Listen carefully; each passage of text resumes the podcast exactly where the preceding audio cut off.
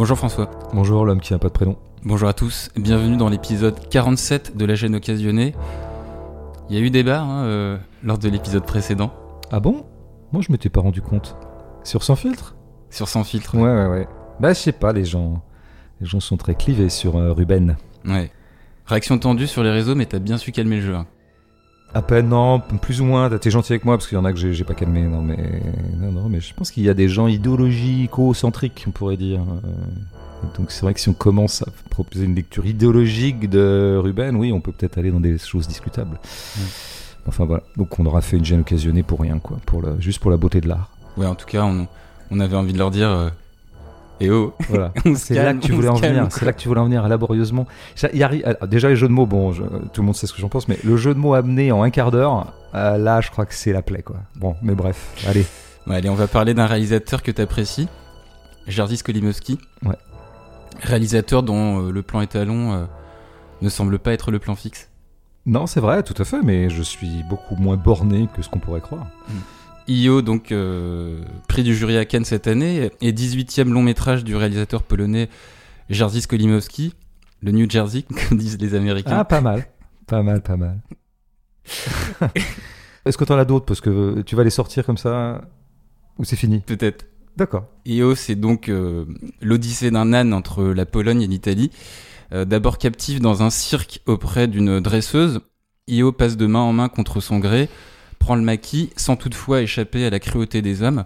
Inspiré du film de Robert Bresson Au hasard Balthazar, le film accompagne la subjectivité de son animal principal en multipliant les cadres en mouvement, entrecoupé de prises de vue expérimentales. Io se veut par ailleurs un appel à la libération animale. Oui, alors avant d'en arriver peut-être à ce que ça pourrait éventuellement dire sur les animaux, leurs conditions et leur euh, hypothétique libération, euh, il faut, comme d'habitude, partir du plus simple. Euh, nous avons un film qui est euh, ordonné par les déplacements d'un âne, ordonné et désordonné. Donc, euh, nous sommes avec l'âne, il est le seul bah, principe constant du film, parce que tout le reste, c'est des personnages qu'on voit une fois et jamais deux, ou presque pas. Euh, donc il est la constante du film, c'est lui qui nous amène d'une scène à l'autre, c'est avec lui qu'on est, bon, ce qui n'est pas sans conséquence bien sûr comme premier choix, qui était effectivement le choix de Bresson, et qui est aussi le choix de Skolimowski. Bon, il peut arriver dans le cinéma normal, conventionnel en tout cas, que nous soyons avec un personnage central qui va être le principe aussi directeur. Par exemple, dans le road movie, on est avec un personnage, il traverse les États-Unis et il rencontre des gens qu'on ne reverra jamais, mais on est tout le temps avec lui. Il est la colonne vertébrale en quelque sorte, euh, autour duquel se distribuent des scènes comme un couloir pourrait distribuer des chambres et des pièces dans un appartement. Oui, mais sauf qu'en général, euh, comme c'est un personnage, comme il est humain, il est assez fréquent qu'on lui donne un objectif à ce personnage. Hein, c'est même un peu le principe souvent de l'écriture scénaristique qui consiste toujours à donner une intention, un but. C'est ce qu'on entend beaucoup dans les poules de scénaristes. Il faut qu'un absolument un personnage ait toujours un objectif, comme si dans la vie tout le monde avait toujours un objectif. Bon, c'est déjà une grande erreur de l'idéologie scénaristique. Et, ou alors il peut avoir une origine, il peut avoir une impulsion de départ, enfin quelque chose qui a fait que ça l'a mis sur les routes, qu'on découvrira peu à peu. Je sais pas, par exemple, il a commis un délit, donc il est en fuite, euh, choses comme ça. Là, nous avons un âne, et bon, bah, alors il y a un petit motif éventuellement sur lequel on reviendra, mais globalement, il n'a aucune intention et aucune origine. Euh, Bah, il a été quand même séparé de sa dresseuse J'entends bien, Cassandra. et mais tu auras remarqué qu'il l'a été malgré lui, Mm. qu'il en sera assez peu question quand même, même si ça revient un peu. Il y a des petits flashbacks quand même. Voilà, bon, enfin, on peut pas dire que ce soit très insistant. Par ailleurs, tu auras remarqué que cette histoire ne se boucle pas. Euh, C'est-à-dire qu'il y a il y a pas une retrouvaille finale avec son amour, l'amour de sa vie, à savoir Cassandra, la circassienne, l'équilibriste. Donc non, on a un personnage qui est dénué globalement euh, d'origine et d'objectif, quoi. Ah, bah, ce qui donne donc euh, résultat des courses. Le personnage qui ordonne ce film n'a pas d'origine, n'a pas d'objectif, donc c'est un film qui va, bon bah, au petit bonheur qui est totalement désorganisé, qui est euh, dans une fragmentation qui ne trouvera jamais son ordre. Ce qui n'est pas rien. Donc dans la référence à, à Bresson, évidemment il y a l'âne. Euh, il s'appelait Balthazar dans le cadre de Bresson, il s'appelle Io euh, dans ce cas-là, ce qui est encore plus littéral, puisque Io veut dire Ian. Euh, mais enfin, ce qui est beaucoup, ce qui ouais. compte en première instance, c'est quand même au hasard. Et dans le titre de Bresson, ce qui comptait, c'était d'abord au hasard. Mm.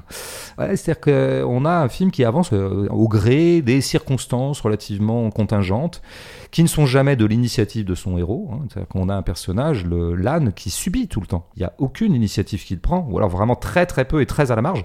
Mais en général, ce qui nous fait passer d'une scène à l'autre, et d'un fragment à l'autre, et d'un lieu à l'autre, et d'une configuration économique et sociale à l'autre, euh, c'est pas du tout euh, de l'initiative de notre personnage principal. Donc c'est un personnage qui est agi, c'est un personnage qui est transbahuté, qui est d'ailleurs assez souvent transporté dans des vannes, dans des trucs comme ça. Bon, il est fouetté, on lui demande d'avancer quand il tire une carriole. Donc il est, il est lui-même euh, pris dans euh, des associations totalement aléatoires et hasardeuses, qui donne donc un film pris dans des associations euh, globalement aléatoires et hasardeuses. Bon, ceci est déjà une prise de position tout à fait radicale de la part de Skolimowski. Et évidemment, nous qui émettons parfois quelques réserves par rapport à ce que il m'est souvent appelé, arrivé d'appeler l'ordre narratif qu'on pourrait appeler l'ordre scénaristique si jamais il est établi maintenant définitivement qu'un scénario devrait absolument raconter une histoire, ce qui est tout à fait dommage parce qu'un scénario ça pourrait être un agencement qui ne soit pas narratif.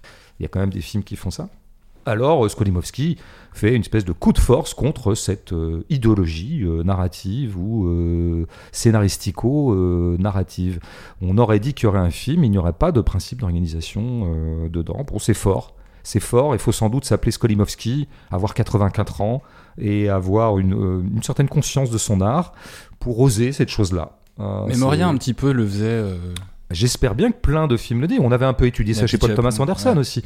C'est plus subtil chez Paul Thomas parce qu'il emprunte quand même un certain nombre de voix euh, narratives qu'il sabote de l'intérieur. alors que là, il n'y a pas sabotage. Il y a tout simplement, on se met dans une autre dimension des choses. Il y avait le film précédent de Skolimowski s'appelait 11 minutes il a été peu vu, mais il est vraiment pas mal. En tout cas, il est, c'est un film théorique aussi, parce qu'il y a quelque chose de théoricien un petit peu chez Skolimowski. Et alors, c'était pareil, il y avait un truc très intéressant, c'est que c'est un film choral, donc on suivait des 11 personnages ou 10 très séparément, qui n'avaient aucun rapport les uns avec les autres.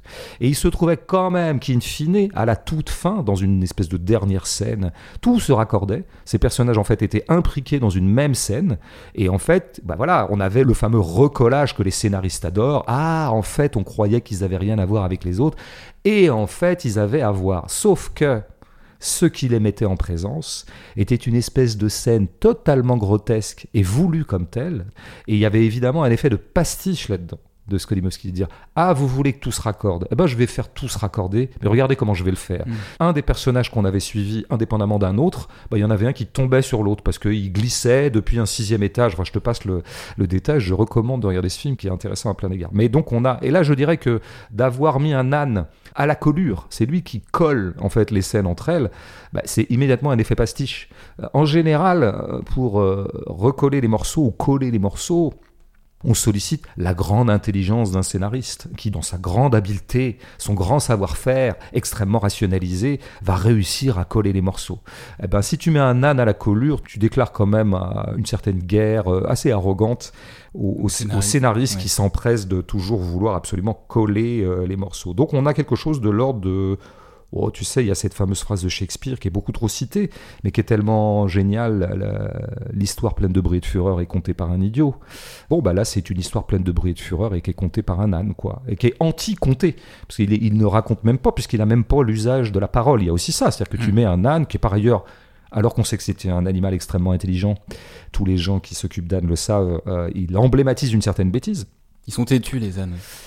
Ouais. Et d'ailleurs, c'est ce que dit Skolimowski sur le tournage. Euh, parfois, euh, mais c'est beau. Là, mais, pas avancer, mais, il avait des petites techniques pour le faire avancer. C'est très beau. Les, moi, j'aime beaucoup l'obstination têtue des ânes. D'ailleurs, une, une, amie à moi qui a longtemps élevé les ânes me disait qu'ils n'étaient pas têtus. Ils étaient euh, particulièrement intelligents. Quand ils refusaient, par exemple, de monter une pente, c'est qu'ils savaient que de toute façon, ils n'avaient pas la force d'aller au bout. Mm. Donc, tout ça, c'est de l'anthropocentrisme, en fait. Donc, c'est des bêtes très intelligentes, mais en fait, qui passent pour bêtes. Alors, et puis, de toute façon, c'est une bête. Et bête et bête, ça se colle, quoi. Donc, on a euh, un film qui est pris comme ça dans une organisation de folie. Et même les raccords, par exemple. Alors, si tu regardes un peu la façon dont on passe d'une unité narrative à une autre, parce qu'on voit beaucoup de pays, là, dans le truc. Bon, même chez Bresson, qui était déjà aussi on avançait au hasard, Balthazar.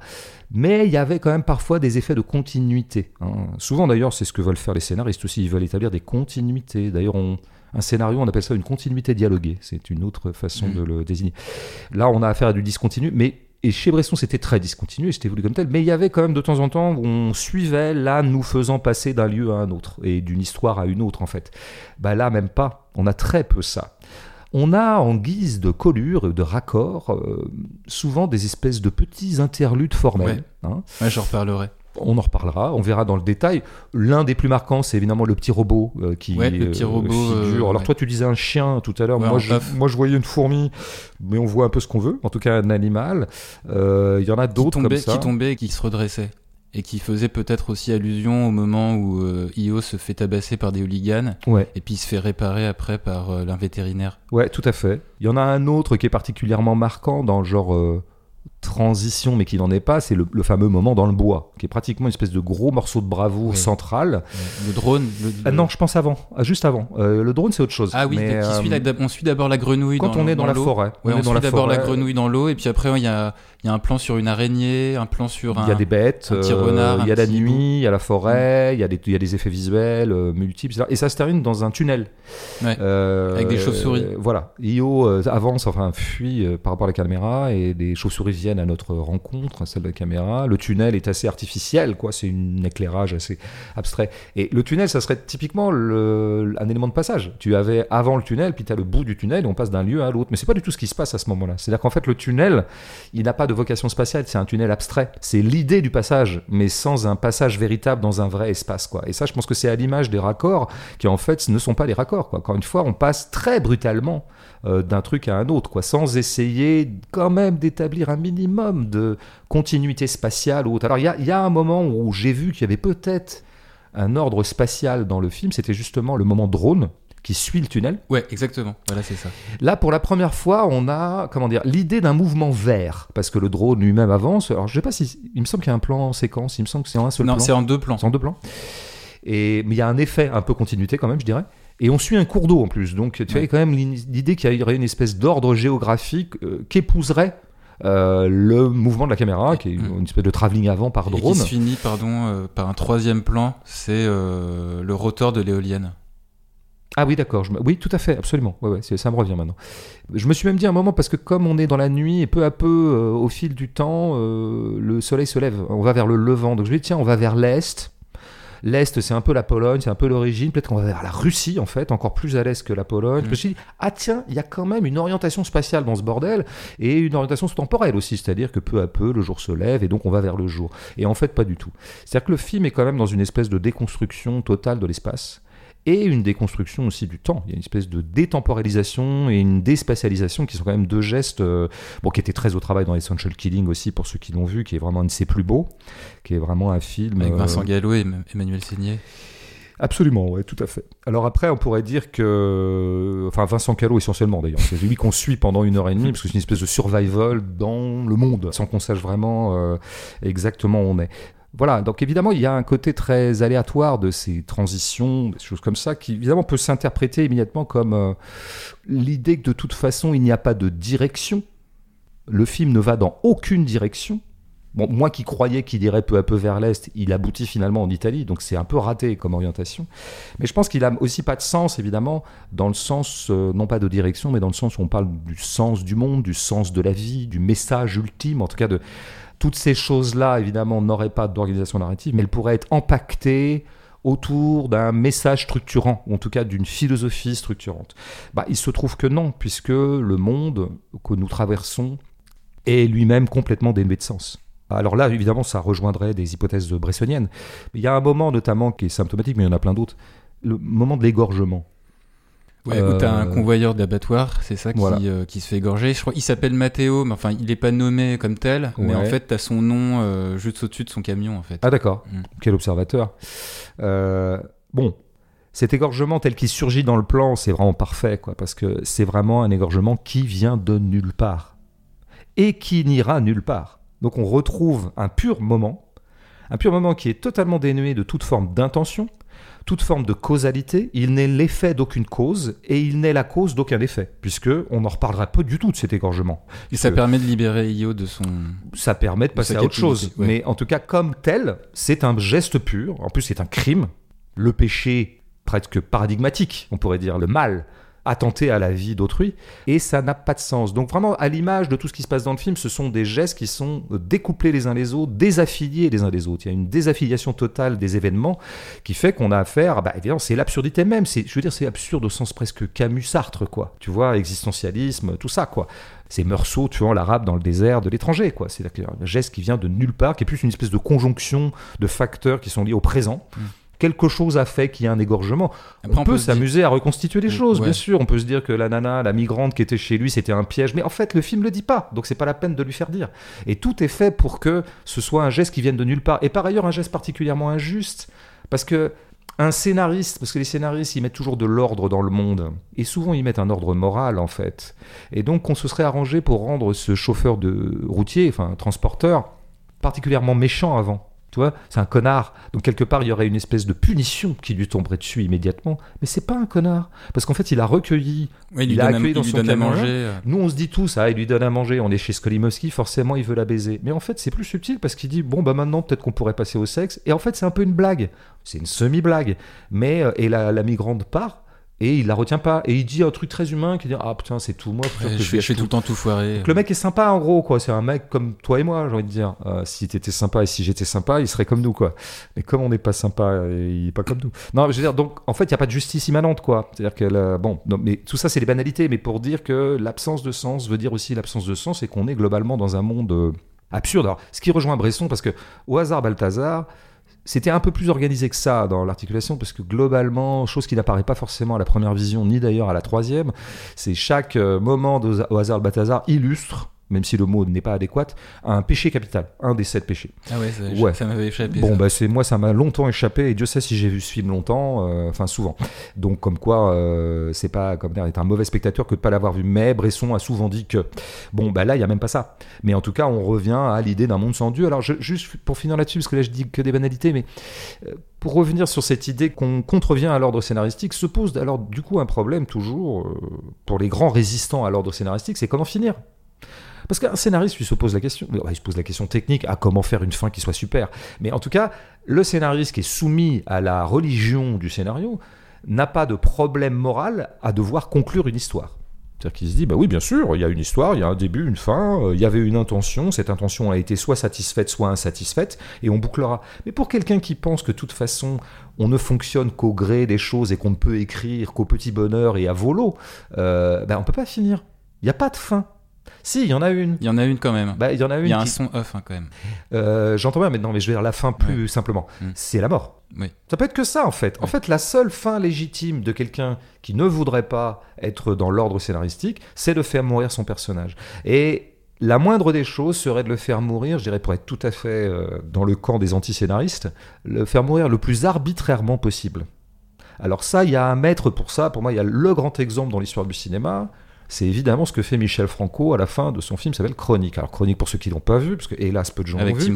C'est un type qui justement est un peu un âne en fait dans la circulation, parce qu'il va de famille en famille pour aider les gens. Il fait de l'assistance médicale, on ne comprendra jamais exactement pourquoi, on ne comprend pas ses motivations ni son objectif. C'est en fait c'est un peu un âne, et il nous transporte comme ça de famille en famille. Comment arrêter un film comme ça? Eh bien, Franco prend une décision radicale. Le type est en train de marcher dans la rue et bam, il est complètement euh, renversé par une bagnole qui vient de nulle part. Un peu comme Brad Pitt dans Rencontre avec Joe Black. Bah, exactement, tout à fait, c'est une référence. Mais dans le cas de Chronique, c'est vraiment une mort qui surprend énormément et qui est faite pour surprendre et qui est faite pour qu'on mesure l'arbitraire absolu de cette mort, qui a été une décision absolue de Franco. Alors ces gens ont dit ouais, mais bon, cette mort, elle est même pas justifiée. C'est justement ça l'idée, c'est que ce soit pas justifié. Et là, bah, je veux dire, Skolimowski se sert de l'abattoir. Mm. Euh, qui est une espèce de coup près. D'ailleurs, ça se termine par un coup près sonore, hein, pas visible. J'ai cru entendre le petit bruit du courant électrique, tu sais, qu'il y avait dans le refuge de moi, Vison. Là. moi, j'entends pas ça, j'entends un truc comme une espèce de lame qui s'abattrait ah sur quelqu'un. Mais enfin bon. Ce qui est important, c'est la brutalité de la chose et son degré euh, arbitraire. évidemment, sur cette fin en abattoir, il y aurait beaucoup de choses à dire qui reviendraient à des éléments de sens et de message dans le film, à savoir un truc sur la cause animale. Euh, moi, je retiens que l'abattoir sert surtout à ça. C'est-à-dire, il ponctue un film qui, avant même de se préoccuper de libérer les animaux, a voulu libérer le cinéma du scénario, c'est-à-dire le libérer d'une direction, et c'est-à-dire le libérer du sens. Et si j'étais aussi client de jeux de mots que toi, je dirais qu'il s'est libéré de l'empire du sens. Mais tu vois, ça, c'est un jeu de mots. Comment dire Il est bien celui-là. Pourquoi Ouais, Parce que c'est pas un jeu de mots. C'est un jeu de mots d'abord lettré, cultivé, qui fait référence à, à des films japonais. Tu vois Ça, c'est la classe, si tu veux. Bah, Voilà. Donc prends-en de la graine. bah attends, att- attends le suivant. Ouais. Bah, je suis sûr qu'on va, on va, va y avoir une sacrée rechute dans le niveau.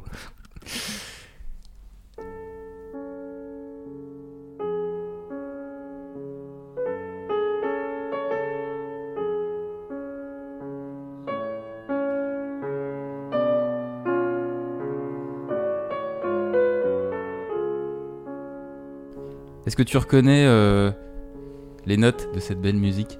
Ah oui. Ah, Vas-y. Je la reconnais à deux titres parce que d'une part, je- j'aime bien Schubert, bien qu'étant pas trop spécialiste de la chose, et euh, cette musique pour moi est définitivement associée à hasard Balthazar. C'est une espèce qui revient comme un refrain, d'ailleurs à peu près toujours les mêmes notes, il me semble, une dizaine de fois dans le Bresson, Ouais. et toujours de Ouais, façon extrêmement émouvante. Les premières minutes, ouais. Skolimowski dit que c'est le seul film Au hasard Balthazar qu'il a ému, Qui l'a fait pleurer, dit. qu'il a fait pleurer. Moi, c'est pas le seul, mais de fait, euh, il me procure immanquablement le, la même sensation. Ouais, il dit que c'est la fin. Qu'il fait pleurer, mais on, on révélera pas la fin à Ouais, ceux qui l'ont pas vu. Certes, mais c'est la plus belle fin d'histoire du cinéma. ouais. Alors je le disais en introduction, euh, Skolimowski, il s'est donc inspiré de ce film, au hasard Balthazar, a commencé évidemment par euh, l'emploi d'un âne au centre de son récit. Alors formellement, Io euh, n'a pas grand-chose à voir avec euh, celui de Bresson. En tout cas, il en partage euh, le constat suivant, à savoir que au cinéma, les animaux sont plus vrais, plus justes et donc plus forts émotionnellement que les acteurs. Ce postulat, il part d'abord du- d'une observation de tournage, puisque Skolimowski, 84 ans, dit dans une interview, je le cite, Au fil des prises, un acteur peut être plus ou moins bon. L'âne, lui, est parfait tout le temps, égal à lui-même, car les animaux ne jouent pas, ils sont, ils ne se perçoivent pas en train d'exécuter quelque chose. Fin de citation. T'es d'accord avec ça ou pas? Bah, je crois m'entendre. Alors, je sais pas si c'est Scolimo qui a copié sur Bégodeau ou Bégodeau qui a copié sur Scolimo. Disons modestement que c'est Bégodeau qui a copié sur Scolimo. Ouais. Privilège de l'âge. Et ce côté automatique du, de pas percevoir les gestes qu'on produit, ça te rappellerait pas un super épisode qu'on a fait il y a un an? Je me souviens pas de tous les épisodes, je les réécoute pas en permanence. C'était quoi? Un épisode 28 consacré à Drive My Car Ouais. de Ryosuke Yamaguchi. Ouais. Et donc dans cet épisode, on avait établi un parallèle entre euh, ce film japonais et un livre de Bresson intitulé Notes sur le cinématographe, où euh, Bresson donne des tips hein, pour atteindre le vrai en cinéma. Et donc je reviens à la remarque de Skolimowski, parce que elle renvoie à ce que Bresson écrivait sur l'importance donc de l'automatisme euh, dans les rapports entre les personnes et les objets dans un film, à savoir que moins ils sont pensés, plus ils sont justes. Et c'est bien ce qui se passe dans ce film. L'âne est constamment étranger à toute performance de représentation. Il est l'âne euh, qu'il doit sûrement être euh, dans la vraie vie, ce qui fait que pour nous, spectateurs, ne se pose jamais la question de la crédibilité de ce qu'on nous donne à voir de lui. Dans ce même esprit de recherche du vrai, Skolimowski pointe une autre nuance esthétique. Dans la presse, il raconte qu'au moment d'envisager euh, son nouveau film, il en avait assez des performances humaines, qu'il était, je le cite, fatigué d'aller au cinéma pour regarder la démonstration comique ou, tragique de tel ou tel acteur. Il y a des exceptions, mais en général, moins il joue, mieux c'est. Fin de citation. Ça, c'est- aussi toi, ça. Ouais, non, mais je- décidément, je pense qu'il a lu tous mes livres. lui. Mais non, mais tu sais, on est. Je, je t'interromps 20 secondes. Ouais. Euh, vraiment, je crois qu'il y aurait une famille de cinéastes à, à distinguer, et peut-être, oui, essentiellement de cinéastes, qui ont clairement pensé leur esthétique, je dirais, contre les acteurs. Alors, ça veut pas dire en haine d'eux. euh, Il n'y a pas forcément d'agressivité. Bon, Bresson, évidemment, en est euh, l'emblème absolu. Il a vraiment écrit, il a constitué son cinéma pour sortir de l'actorat ou de la petite routine théâtrale, aurait-il dit lui dans son lexique à l'époque. Et oui, bon, je crois que ça serait vrai de pas mal de grands cinéastes. Je pense que Piala s'est un peu construit là-dessus aussi pour éviter le cinoche des acteurs. Et pourtant, Dieu sait si les acteurs sont géniaux chez Piala. Donc c'est intéressant. C'est pas forcément un Mm. truc qui mène à la soustraction de l'actorat. Ça peut mener aussi parfois à, bah, finalement, des acteurs qui chez Piala ont souvent réalisé leur meilleure partition mais parce qu'il avait repensé la direction d'acteur, ou peut-être l'anti-direction d'acteur d'ailleurs. Et oui, le point animal euh, est un point auquel arrivent souvent les gens qui sont très dubitatifs par rapport à, aux démonstrations de force et de talent et de savoir-faire des acteurs. C'est-à-dire que l'animal serait un lieu de repos de ça, parce qu'effectivement, l'animal n'a rien à démontrer. Donc euh, je reprends la, la dernière partie de la citation. Moins il joue, euh, moins il joue, mieux c'est. Bah, ça aussi, donc c'est du Bresson. Je reprends euh, les notes de Robert et non pas Luc. Ouais, Luc Bresson est un mec moins intéressant, ouais. Ouais. Et il écrit Plus les acteurs s'approchent avec leur expressivité, plus ils s'éloignent. Les maisons, les arbres s'approchent. Les acteurs s'éloignent. Sous-entendu, s'éloignent du vrai, du juste, en surexprimant euh, leur émotion. Et donc, le moins qu'on puisse dire par rapport à cette note, c'est que l'âne ne s'exprime, comme tu l'as dit, ni par le langage, ni par son visage, si ce n'est euh, quelques variations euh, euh, sur le positionnement de ses oreilles ou les hochements de sa tête. La seule certitude qu'on a, c'est d'être en face à une créature qui juste observe son environnement.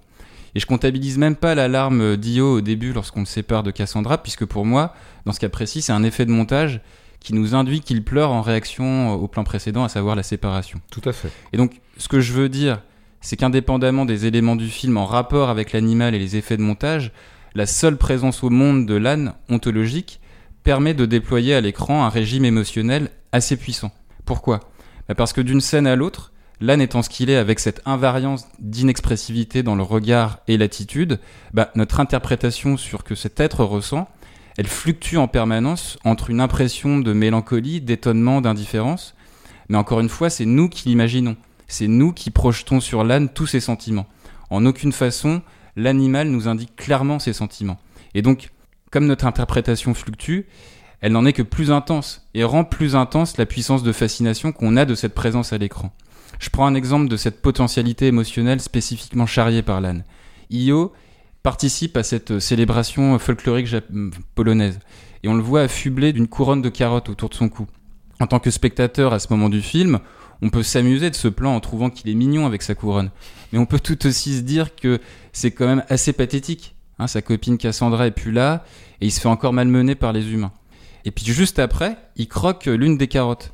Et là, on a une nouvelle ramification interprétative qui apparaît à l'écran, à savoir, ben, cette fête-là, cette couronne, ça me rend ni triste ni joyeux, juste je m'en fous en fait. Ou encore plus prosaïque, j'ai faim, j'ai juste faim. Et donc, tu vois qu'en deux plans, c'est quand même surtout la simple présence au monde de l'âne qui densifie une scène en termes de dramaturgie. Alors je suis un peu long, mais je veux quand même juste finir sur un dernier aspect c'est euh, la proximité qui s'établit entre nous et l'âne. On sait que l'âne, toi tu les connais peut-être mieux que moi, mais l'âne est un âne, euh, est un animal pardon relativement solitaire dans la vie. Et comme il ne joue pas, ben cette solitude, elle n'est pas feinte à l'écran. Alors je sais pas quel est le degré de solitude de, de, toutes celles et ceux qui nous écoutent. Ce dont je suis sûr en tout cas, c'est que pendant la projection du film, on a beau être ensemble dans une salle, on n'en est pas moins seul dans son fauteuil face à une œuvre. Et cette solitude du spectateur pendant la projection, elle est donc le premier jalon de l'empathie qui se produit avec l'âne. Le nom Eo dans le film se prononce Io, comme on essaie de le faire depuis le début du podcast. En italien, Io correspond à notre première personne du singulier, je. Le film se finissant en Italie, je me permets d'autant plus d'établir ce lien entre Io et le je euh, du réalisateur, on y reviendra, mais surtout celui du spectateur, seul dans son fauteuil, statique, comme l'âne lorsqu'il observe l'humanité. Et donc, indépendamment de ces deux solitudes pendant la séance, ce qui crée un lien supplémentaire entre nous et Io, c'est qu'il est tout comme nous, lui-même spectateur des turpitudes projetées à l'écran. Eh ben oui, bah ça t'inspire les ânes, c'est bien, c'est beau. Euh, Ouais, moi, pour reprendre, évidemment, il fallait en passer par là, tu as raison, en passer par Bresson, l'inexpressivité, etc. Ce qui est intéressant dans l'animal, c'est son inexpressivité. Alors, il y aura toujours des gens pour dire, non, mais pas du tout. Je veux dire, les animaux, ils expriment des trucs. Moi, quand mon chat, euh, il veut me donner de la tendresse, bah, je comprends très bien dans ses yeux. Oui, certes, sans doute, il doit y avoir quelques euh, hypothèses d'expressivité dans le monde animal. Mais enfin, en gros, tout ça reste assez opaque. Pour reprendre d'ailleurs l'exemple, tu sais, où dont tu as parlé, où il y a la séparation d'ailleurs entre Cassandra et l'âne. Donc l'âne, enfin Io est dans le van, elle, elle est à l'extérieur. Un plan sur l'un, un plan sur l'autre. Et elle, elle pleure. Pourquoi est-ce que euh, elle pleure? Ben, un être humain a des registres d'expression. Il peut faire beaucoup de choses avec son visage pour exprimer tout un tas de sentiments. Et nous, nous avons de l'autre côté un âne ben, qui lui ne fait rien. Mais pourquoi? Parce qu'il n'a pas cette gamme d'expressivité-là. Les animaux n'ont pas ça. Encore une fois, je veux bien croire qu'il puisse être expressif aux yeux de gens particulièrement clairvoyants et euh, en connexion avec le monde animal. Mais globalement, la panoplie expressive de l'animal est, bien inférieure. Et c'est sans doute ce qui est à la gloire de l'humanité, mais aussi à son détriment d'une mm. certaine manière, parce que ayant cette gamme expressive, il arrive assez souvent que nous en fassions un usage abusif.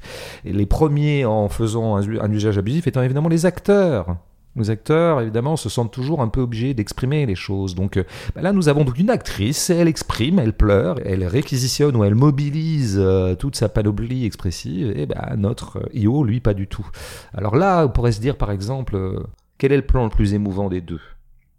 Parce que voilà, hein, il faut quand même toujours rappeler, et d'ailleurs tu as donné des éléments de réponse à ça, enfin en tout cas des pistes pour expliquer ce phénomène étrange et néanmoins vertigineux pour ce qui me concerne, je suis mille fois plus ému par le plan d'Io que par le plan de l'actrice qui pleure. Mm. Bon. Alors c'est toujours un peu le même truc, hein. c'est toujours le syndrome Piala. Ne fais pas pleurer tes acteurs, c'est au public de pleurer. Mais ce qu'il faut comprendre dans le théorème Piala, c'est précisément parce que l'acteur ne pleure pas qu'il me reste des larmes pour moi, spectateur. Et que donc toute l'expressivité qui est soustraite par l'animal, il ne s'exprime pas, peut me revenir. Et c'est pour ça qu'il y a une espèce de transfert émotionnel qui rejaillit sur moi et qui fait que je suis ému. Alors qu'inversement, si l'acteur prend tout l'énergie expressive, il m'en reste plus.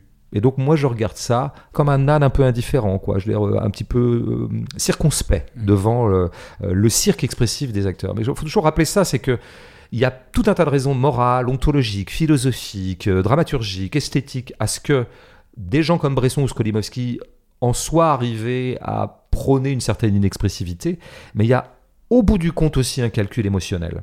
Hein, il y a le pari que ça sera plus émouvant comme ça. Et c'est bien la raison pour laquelle la dernière scène de Hazard Balthazar est une des plus émouvantes du monde.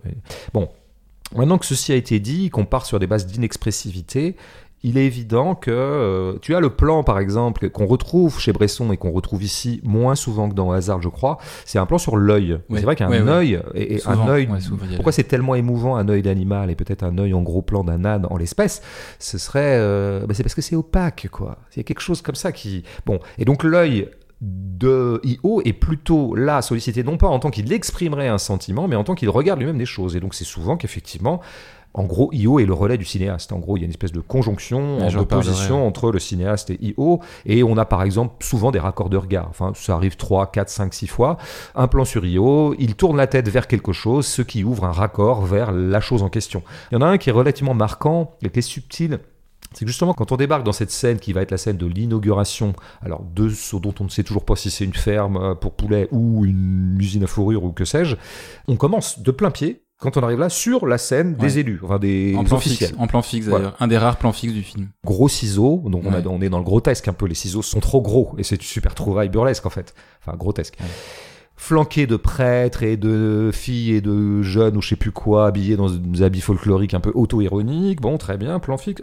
Contre-champ à 180, nous nous retrouvons avec une caméra qui est à l'intérieur du hangar et ces gens-là se dispersent pour rentrer dans le hangar en question, très bien. Et se dispersant, il découvre notre ami Eo qui était là en fait. Il était dans cette petite foule. Et nous comprenons rétroactivement que ce premier plan de face avec les élus à gros ciseaux euh, était un plan du point de vue d'Io. C'était lui qui regardait. Bon, alors on pourrait dire là on est dans des stratégies de raccord de regard où il ne vaut que comme regard on pourrait dire presque comme se rêverait parfois, c'est rêver par moment le cinéma, c'est-à-dire que l'objectif de la caméra euh, devrait être entendu à double sens. C'est l'objectif et il est objectif, c'est-à-dire qu'il filme objectivement les choses. Ça, c'est quand même un rêve qui traverse l'histoire du cinéma et un rêve auquel je tiens. Parce qu'on a eu quand même un super outil qui s'appelait une caméra et qui permettait de regarder les choses sans les imprégner sentimentalement, sans les imprégner de ce que nous en pensons ou ce que nous en ressentons, ce qui fait quand même beaucoup de bien. Euh, C'était euh, ce qui nous soustrait à, je dirais, la religion du ressenti. Donc on pourrait dire qu'il y a ça dans IO, sauf que la neutralité n'est pas de ce monde, et même alors que l'âne n'est pas expressif, qu'il n'exprime absolument rien contre cette circonstance d'inauguration là, mais évidemment que le fait que il ne fasse que regarder et ne participe pas, et que alors que les autres sont en train de rentrer dans le hangar, lui ne rentre pas, évidemment que ça vaut distance et ça vaut réprobation. C'est quelque chose qu'on va beaucoup retrouver évidemment dans la scène, dans toute la séquence du foot. Quand tu as dans le plan des gens qui jouent au foot, il y a des gens qui sont dans les gradins, qui sont hyper investis, c'est des supporters, donc évidemment ils supportent, ils sont au taquet, quoi, ils vivent, ils vivent avec le match, comme on dit, comme toi tu fais quand tu regardes ton, ton équipe préférée, bon, Enfin, c'est assez pathétique d'ailleurs. Mais euh, or, tu as l'âne qui lui-même regarde, qui d'ailleurs génère un raccord de regard. hein. On a l'âne, il est là dans le plan, puis après on a le, stade. Mais lui, il ne vibre pas, il ne bouge pas, il ne clame pas, Comme- il comme dans la- n'insulte pas. scène. Donc évidemment que ça vaut réprobation, ça vaut en tout cas indifférence. Et ça frappe d'ironie évidemment leur enthousiasme et leur euphorie. Et l'ironie va continuer, la douce ironie. C'est-à-dire que quand par exemple ils lui foutent une... de façon débile et absurde, puisque nous sommes dans un monde absurde, euh, l'équipe gagnante va décréter, va lui mettre une écharpe autour du cou. et- et décréter qu'Eo a été euh, La porte-bonheur. mascotte, ouais, c'est la mascotte. Ça De la même façon que les autres décréteront qu'il a été porte-malheur, et c'est pour ça qu'ils finiront par lui foutre une rouste. Et alors là, tu vois, tu as ce que j'appellerais le test de l'âne. C'est-à-dire que mets une écharpe de supporter à un âne, d'un seul coup, le principe même de l'écharpe de supporter te paraît débile. Et c'est comme si tu mettais, par exemple, Io devant une série. Immédiatement, tu t'apercevrais que la série c'est ridicule. Ouais, Enfin, tu vois que ce- c'est que vraiment dire. euh, regardable. Ou je sais pas, après tu peux lui faire lire. Enfin, tu le mets devant un, je sais pas, un livre de Michel Onfray. Donc, il y a quelque chose qui va traverser toujours en restant dans une espèce d'espace de neutralité, mais une neutralité qui n'est pas neutre. C'est en fait, c'est simplement la distance de l'âne par rapport à la scène. Et ce qui va se rejouer quand les supporters seront en train de fêter ça avec une espèce de musique de bourrin, là. Et lui, Dans il le est- bar, ouais. et lui, il est à côté. D'ailleurs, il est souvent à côté des scènes, Io. Parfois, on sait même pas où il est. Dans le Euh, bar, il est au milieu et puis après, il sort. après, voilà, moi je parle du moment où Ouais. il est dehors, Ouais. hein, comme s'il avait, il avait quitté cette fête de Nas, quoi. Mais en tout cas, ça crée un effet de distance. Comme il sera à distance à un moment, c'est très intéressant de, de la scène entre euh, Isabelle Huppert et son fils, il, est- des il reste dans le jardin. Il est dans le jardin, il est loin, comme si, tu sais, c'est ah les humains justement sont en train de jouer leur vieux théâtre humain, la vieille comédie humaine. Ah des histoires d'héritage, de filiation. Ah il semblerait que ce fils euh, dilapide la fortune familiale.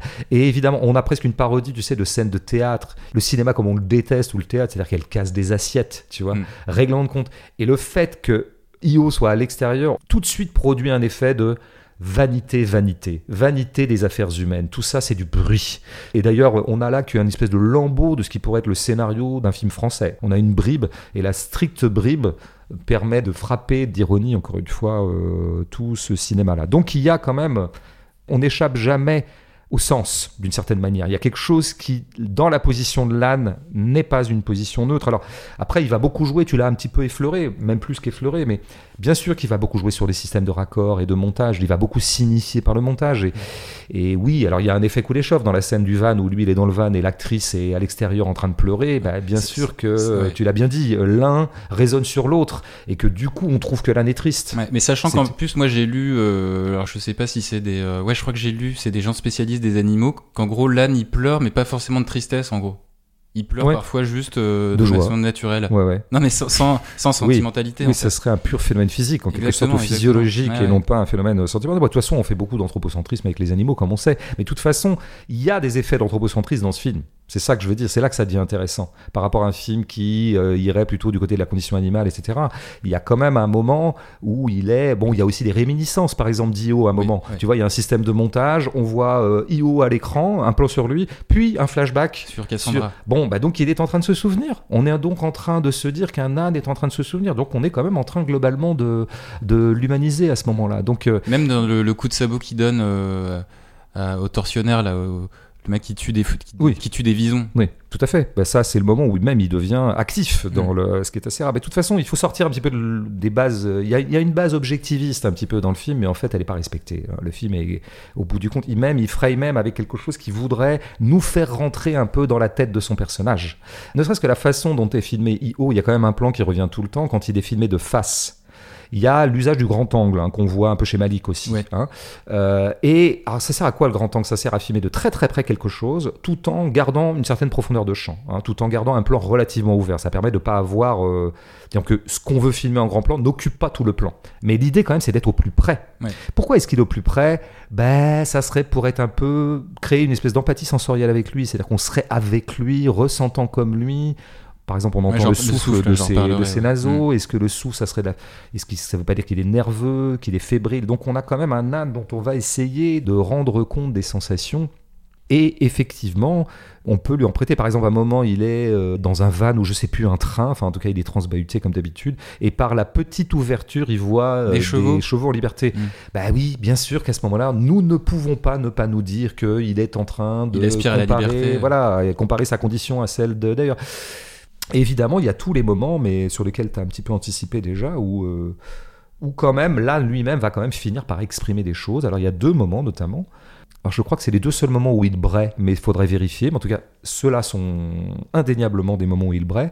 Mhm. Et c'est à chaque fois des moments signifiants, puisque la première fois, il me semble que c'est la première fois, c'est devant un aquarium. Devant un aquarium, ouais. Et la deuxième fois, dans, Dans le jardin. Alors pour moi, c'était plutôt. euh, Alors il y en a peut-être trois, mais en tout cas, la deuxième que je voulais, dont je voulais parler, c'est quand il voit tous ces animaux en cage et qu'il va finir par donner un coup de sabot.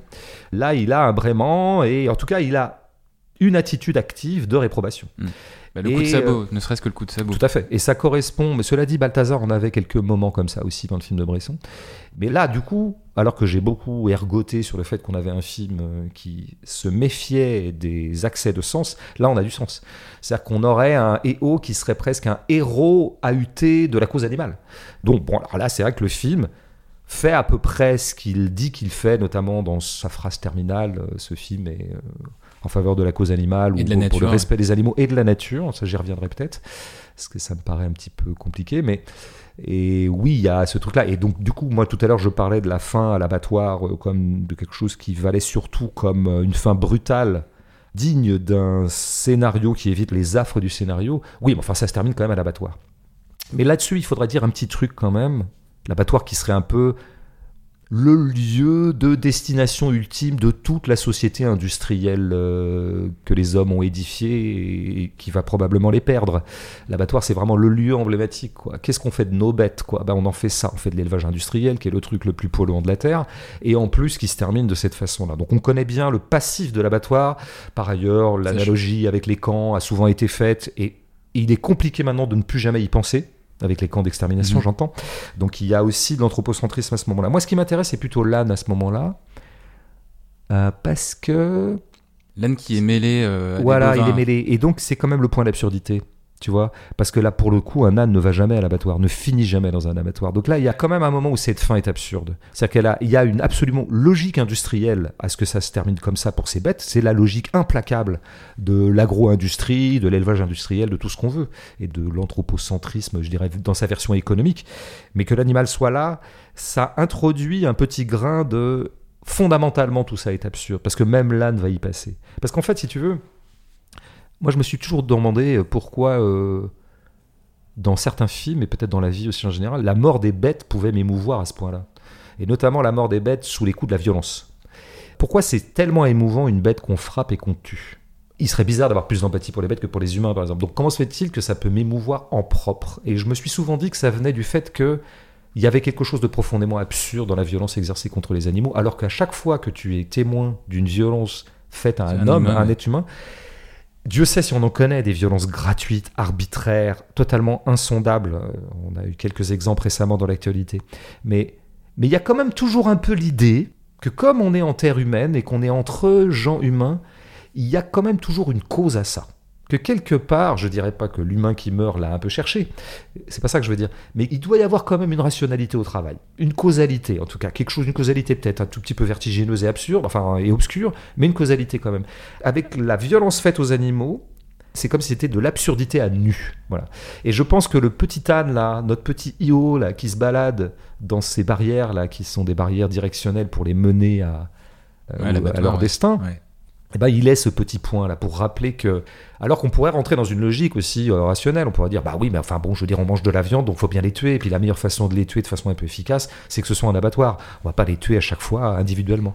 Oui, sauf que là, le point Anne reste définitivement le point d'absurdité dans le plan. Et c'est sans doute, moi, je trouve le plan qui est le plus digne de ce que semble afficher le film, à savoir une une sorte de brûlot euh, en faveur des animaux. Allez, on continue de décortiquer la forme du film. Euh, format typique, euh, on le disait en, en début de podcast par rapport à ce qui se fait habituellement. Euh, ne serait-ce que, ouais, comme on vient de le dire, bah, c'est inhabituel de faire un cinéma qui est pas anthropocentrique, quoi. Mm. Euh, Bah, cela dit, il est, encore une fois, il est quand même à moitié. Je pense qu'il y a, des- oui. procédés. Moi, juste un truc, je, je te laisse la parole, mais il y a un truc où je me suis dit qu'il était dans une stratégie euh, antispéciste vraiment, mais formellement. Antispéciste, tu sais, ouais, c'est ouais, euh, oui, oui. décentrer en fait la centralité de l'espèce humaine et sa Mm. supériorité. Et notamment, euh, ce que peut faire le cinéma, c'est convoquer des échelles sensorielles qui ne sont plus des échelles humaines. Et il y a un moment, il le fait, en fait, il le fait plusieurs fois, mais il y a un moment où c'est très frappant. C'est tu sais, une petite fourmi qui marche sur un tronc. On entend bien ces pas On d'ailleurs. entend c'est pas. Mais ça, c'est, tu vois, les pas normalement d'une fourmi ne sont pas audibles par l'oreille humaine. On n'est pas dans la même échelle, tu vois. Et de la même Là, façon qu'une fourmi, d'Io alors. une fourmi, quand elle entend un pas d'humain, elle pense que ça lui fait le même effet qu'à nous un tremblement de terre. Enfin, relativisme absolu des sensations. Et oui, un cinéma antispéciste formellement serait un cinéma qui ferait ça, qui essaierait vraiment de te mettre à hauteur de fourmi ou à hauteur d'âne en essayant de percer ce que pourraient être les sensations euh, asines. C'est là qu'il est intéressant. C'est là aussi qu'il est un peu vain, parce que c'est assez beau comme projet, mais c'est vain au sens où c'est perdu d'avance. Puisque, euh, précisément, comment veux-tu te mettre à la place d'une fourmi Ou comment veux-tu te mettre à la place d'un âne? Enfin, je- Il y a quelque chose d'un peu, euh, comment dire, hasardeux pour le coup, mais pas forcément au bon sens du terme. Faut peut-être admettre, enfin, je admettre, je sais pas s'il faut l'admettre parce que je pense que le cinéma est fondamentalement euh, a toujours proposé par le montage des échelles qui ne sont pas les échelles humaines justement. Et c'est là qu'il est intéressant. Il varie les dimensions, les, proportions surtout, et il essaie de nous faire sortir des proportions humaines et humanocentriques. Enfin, globalement, il est quand même toujours beaucoup plus fiable quand il est dans l'humanocentrisme. C'est une échelle qu'il connaît. Donc moi j'ai été souvent partagé devant le film en me disant j'adorais le geste de décentrement et en même temps je le trouvais presque euh, presque auto-ironique en quelque sorte tu vois il y a quelque chose comme une quête de l'impossible là-dedans Hmm. mais je t'ai interrompu euh, plus Non, non, non, mais écoute, j'y réfléchis, mais euh, en tout cas, la forme, euh, on y revient, et, et c'est vrai qu'elle est, elle est atypique, et elle est tellement atypique que du coup, ben, on s'est retrouvé avec pas mal d'interviews de Skolimowski dans la presse pour expliquer un petit peu quelle a été son approche esthétique. Alors, le, le propos duquel je partirais, c'est celui où il indique, je le cite, que ça fait longtemps que j'en ai assez de la narration linéaire. Oui. Les films actuels relèvent de la production de masse, standardisée, ce sont presque tous les mêmes. C'est donc mon ambition qui me pousse à tenter quelque chose de différent. Fin de citation. Et là, on a envie de dire à Jersey, euh, bah, welcome, assieds-toi. en tout cas tu vas rencontrer des amis ici Voilà. à Genland à Gen House les gens nous disent me demandent beaucoup où est-ce qu'on habite tous les deux? Ouais. je dis bah c'est Gen House Il y a des gens qui veulent, qui veulent assister aussi à nos Ouais, enregistrements. ouais. Des- beaucoup d'étrangers là, des japonais tu sais qu'on est maintenant dans le guide du routard Paris? Il y a, une y a un, espèce d'adresse incontournable il y a un business model à monter, hein, je crois. je ça. pense je pense Ouais. Et euh, non, plus sérieusement, il dit aussi qu'il était essentiel de ne pas raconter donc euh, une histoire à partir d'un âne, mais depuis l'intérieur de, de l'âne. Et donc, bah, la subjectivité d'Io, c'est d'abord une mise en scène qui passe par des gros plans en mouvement sur son corps, sa tête, ses yeux, euh, mais aussi des focales qui font un grand angle, mais qui aussi relèguent euh, dans le flou l'environnement de l'animal. tout à fait Son regard, nous dit Skolimowski, c'est celui d'un être donc qui ne participe pas aux actions humaines et qui souvent ne comprend pas leur cause et signification. Alors l'intériorité de l'âne, elle passe bien sûr par une captation du son euh, hypersensible à son souffle, tu l'as dit aussi. Et puis surtout, il y a une double fragmentation dans le montage.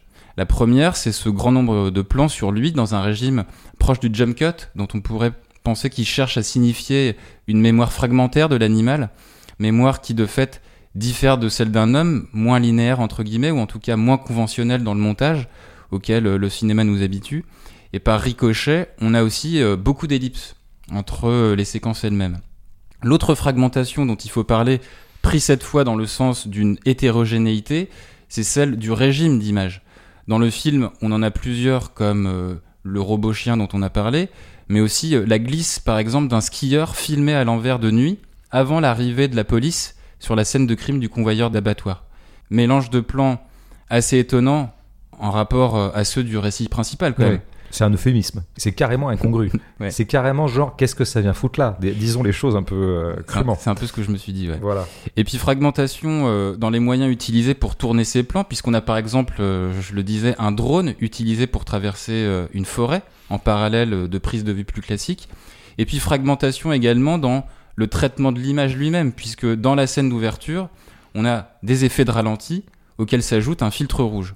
Et donc cette fragmentation à tous les étages, on peut la rattacher aux affirmations que j'ai lues du cinéaste, à savoir produire un cinéma différent du mainstream, mais dans le film, la fragmentation, pour moi, elle renvoie surtout à ce que vit Io, c'est-à-dire une fragmentation au sens de l'explosion, de briser ses chaînes pour se libérer, et c'est précisément ce que fait le film, puisqu'il ne cesse de peindre et repeindre une alternance d'aliénation et d'évasion, et la forme fragmentaire du film par le montage, le régime d'image, les effets, est en fait au diapason du mouvement même de ce à quoi Io tente d'échapper, à savoir un mouvement circulaire où la captivité finit toujours par le rattraper. Ce qui fait qu'on a comme ça des trouées formelles à narrative à l'intérieur même des échappées pures de l'âne, comme avec le ralenti euh, de Chevaux en liberté euh, que t'adores. qui est pas mon moment préféré euh, Non. du film. En tout cas, pendant le film, moi j'ai pensé aussi euh, un peu à Terrence Malick et Une vie cachée, Oui. Euh, à savoir un film sur le récit de quelqu'un qui refuse le monde et dans le même temps produit une forme elle-même en contradiction avec euh, la forme dominante du cinéma. D'où cette logique godardienne d'avoir euh, par moment un livre d'images contemplatifs et presque un adieu au langage, puisque comme aussi tu l'as dit, dans Io, ça dialogue peu. Alors, la condition de l'âne dans le film, avec ce geste d'émancipation perpétuelle vis-à-vis d'une succession d'aliénations, c'est aussi euh, d'une certaine manière la nôtre.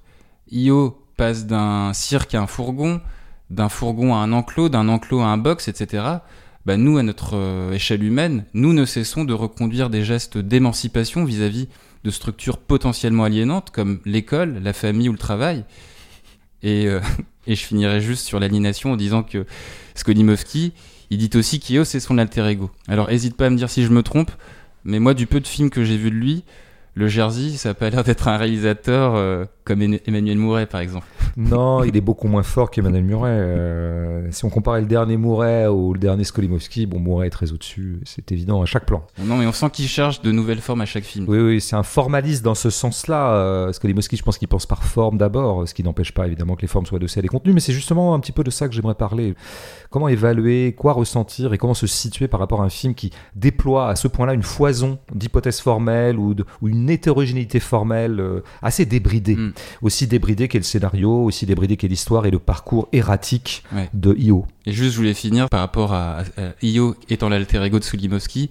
C'est une façon, en fait, euh, dans ce film, de montrer qu'il échappe aux étiquettes, qu'il échappe à une forme d'aliénation du point de vue de la création. Oui, ça, de toute façon, moi, oui, moi, moi, je crois qu'il y a ça dans le. C'est-à-dire que je suis assez dubitatif sur le fait que ce film puisse libérer les animaux, qu'on y mette en scène la libération animale, ou qu'on en convainque son spectateur de tout de suite se précipiter à aller libérer quelques euh, zones où se trouvent des animaux, comme le font des associations militantes radicales qui ont toute ma sympathie.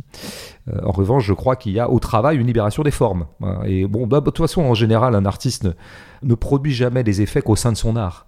Et donc, si vous voulez faire un art émancipé, euh, ne mettez pas en scène des personnages qui s'émancipent, quoique ça puisse devenir, ça puisse être évidemment intéressant, mais essayez vous-même de vous émanciper des formes qui sont les formes standards dans votre champ, qui il se trouve être en l'occurrence le champ du cinéma. Bon, alors je crois que j'en ai déjà un peu parlé par rapport euh, au scénario. Je voudrais revenir un petit peu à la base. On met souvent ici en évidence à, à Genland. Dans notre maison du bonheur, on met souvent en évidence, moi en tout cas, mais toi aussi un peu, je crois, l'outil de cinéma comme étant un outil de captation. Donc on va mettre en évidence le fait qu'il il sache regarder quelque chose, nous restituer de la réalité, être attentif au réel, etc. Ça, c'est une modalité du cinéma qu'on a tendance à beaucoup promouvoir ici. Mais il y en a une autre qui serait totalement, je dirais presque opposée ou diamétralement opposée, et qui a tout autant ma sympathie, en tout cas mon intérêt, qui serait ce que j'appelle tout à fait le contraire. C'est-à-dire, plutôt que de se dire le monde existe, il y a des lieux, il y a des situations, et moi, la caméra, je vais essayer de restituer la logique même de ce que j'ai devant moi. Je vais essayer de faire justice à ce que je vois, un arbre, un animal, une scène, des gens, un stade de foot, ce que tu veux, un désert. Et puis il y a une autre modalité qui passe plutôt par le montage, alors que la première stratégie a tendance à se méfier du montage. Elle a même proclamé parfois que le montage, dans certaines situations, devait être interdit, selon l'expression connue de Bazin. Euh, mais celle qui passe par le montage, est- c'est tout le contraire, elle veut complètement diffracter l'espace. Plutôt que de rendre justice à la cohérence objective d'un espace, d'un lieu donné, elle va inventer son propre espace par le montage, et notamment par ce truc qui n'est pas de dimension humaine et qui est le contraire de la hauteur d'homme, hein, d'essayer de filmer comme si c'était vraiment quelqu'un qui regardait. Quelle ubiquité C'est le montage est l'outil de l'ubiquité. Nous pouvons être partout, en tout cas à plein de lieux euh, différents, euh, complètement euh, distants les uns des autres. En 5 secondes, il suffit de faire 6 plans de suite. Et c'est un peu là-dessus que Skolimowski travaille, notamment sur ses derniers films, dans sa dernière manière, puisqu'il a été peintre, on peut parler de cette manière-là. Ouais, c'est vrai qu'il était Euh, peintre. Il continue à peindre d'ailleurs, je crois. C'est d'ailleurs pour ça qu'il dit que le filtre rouge, euh, il a voulu que ça soit la couleur dominante de ce film. Ouais, ouais, tout à fait. Je... On pourra en reparler aussi. Euh, Ouais, dans sa facture récente, qui est particulièrement fragmentaire, on a parlé d'Essential Killing, il y a ce côté, c'est vraiment des films de montage. C'est le montage qui invente le récit. Et qui en- invente le récit notamment en perdant totalement l'espace. On l'a un peu dit tout à l'heure à propos d'Essential Killing, où il était absolument impossible de savoir où se trouvait ce fuyard, ce combattant qui se retrouve un ennemi. Euh, bon, euh, alors on est d'abord dans un désert, on peut supposer que c'est le Moyen-Orient, le Proche-Orient, l'Afghanistan, quelque chose comme ça, quoi. Mm. Et puis après, il se retrouve dans une espèce de camp qui va être Guantanamo, ou peut-être une prison au Proche-Orient. Puis après, il se retrouvera dans un paysage neigeux. Bon, on va dire peut-être au Canada. on s'apercevra que c'est peut-être la Pologne, parce qu'à la fin, ça parle polonais. Bref, il y avait une espèce comme ça de déspatialisation des choses et qui passe vraiment par le montage. Alors est-ce que ça tient au fait que Skolimowski soit lui-même et c'est là qu'il y aurait peut-être une connivence entre lui et cet âne. Mais en tout cas, il y a une connivence entre lui et son art. Euh, c'est lui-même un nomade, euh, c'est un apatride, mmh. Skolimowski. Il a été exilé de Pologne assez vite parce qu'il avait fait un film qui déplaisait au pouvoir, euh, appelons-le communiste pour aller vite de l'époque. Il s'est retrouvé aux États-Unis. C'était pas Olémin, c'est ça? Moi, c'est Olémin, ouais, en 67. C'est à partir de ce moment-là. Et bon, puis après, il a fait des films en Angleterre, en France, avec des productions internationales. Et puis bon. Et il fait des films aussi apatrides que lui. Mais pour ça, c'est encore une fois un espace de montage. Et c'est bien encore ce qu'il nous propose dans IO, qui en fait postule le fait que l'espace n'existe pas. Il n'y a pas d'espace objectif. C'est vraiment un postulat antinaturaliste. Là, il faut dire les choses clairement. Il n'y a pas d'espace, quoi. D'ailleurs, moi, je prendrais encore comme une sorte de clé, ou en tout cas comme un petit indicateur pour euh, Herméneux de fou, ce qui se passe encore une fois avec ce prêtre-là, euh, qui est quand même le seul moment dialogué et à peu près cohérent de ce film.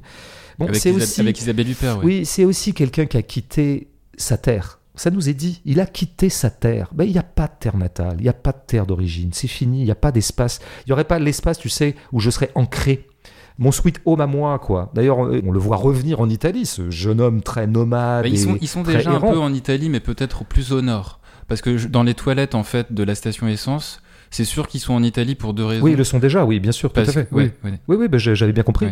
Mais on, suppose qu'il revient d'eux. Oui. Et, en tout cas, il revient à la maison. Mais quand il revient à la maison, la maison est précisément en train d'être bazardée. On voit des déménageurs. Hmm. Euh, intéressant d'ailleurs, on les voit. une horloge. oui, une horloge qui est pas inintéressante non plus sur le rapport au temps, parce que je pense qu'il diffracte aussi le temps. En tout cas, le temps linéaire, quoi. Euh, Donc il n'y a pas d'espace, et c'est intéressant de, de voir, par exemple, que le dans Au hasard Balthazar, je, ne dis pas ça pour comment dire, y revenir tout le temps, et je crois qu'on peut très bien voir Io sans connaître Oazar Balthazar. Mais en même temps, ça aide un peu euh, de faire euh, jouer des échos entre les deux. Il y avait quand même dans Oazar Balthazar, ça commençait comme ça, une terre euh, originelle, et un moment originel qui était l'enfance, qui était l'enfance où Marie, Anne Wiazemski, l'équivalent de Cassandra dans Io, avait eu cet âne, avait hérité de cet âne, ce petit âne qui s'appelait Balthazar. Et il y a un moment un peu de grâce et de paradis au début, ils sont dans les prés, tout ça. Et, d'ailleurs, ils se marient, il y a une espèce de mariage. Euh. Il y a une terre à laquelle on peut s'accrocher. Ici, c'est pas le cas. On commence immédiatement par ce qui était une scène de milieu dans Hazard Balthazar, parce qu'à un moment, effectivement, Balthazar se retrouvait employé dans, un, cirque. Et là, c'est dès le début. Il n'y a pas le moment originel où j'avais ma terre à moi, où j'étais libre.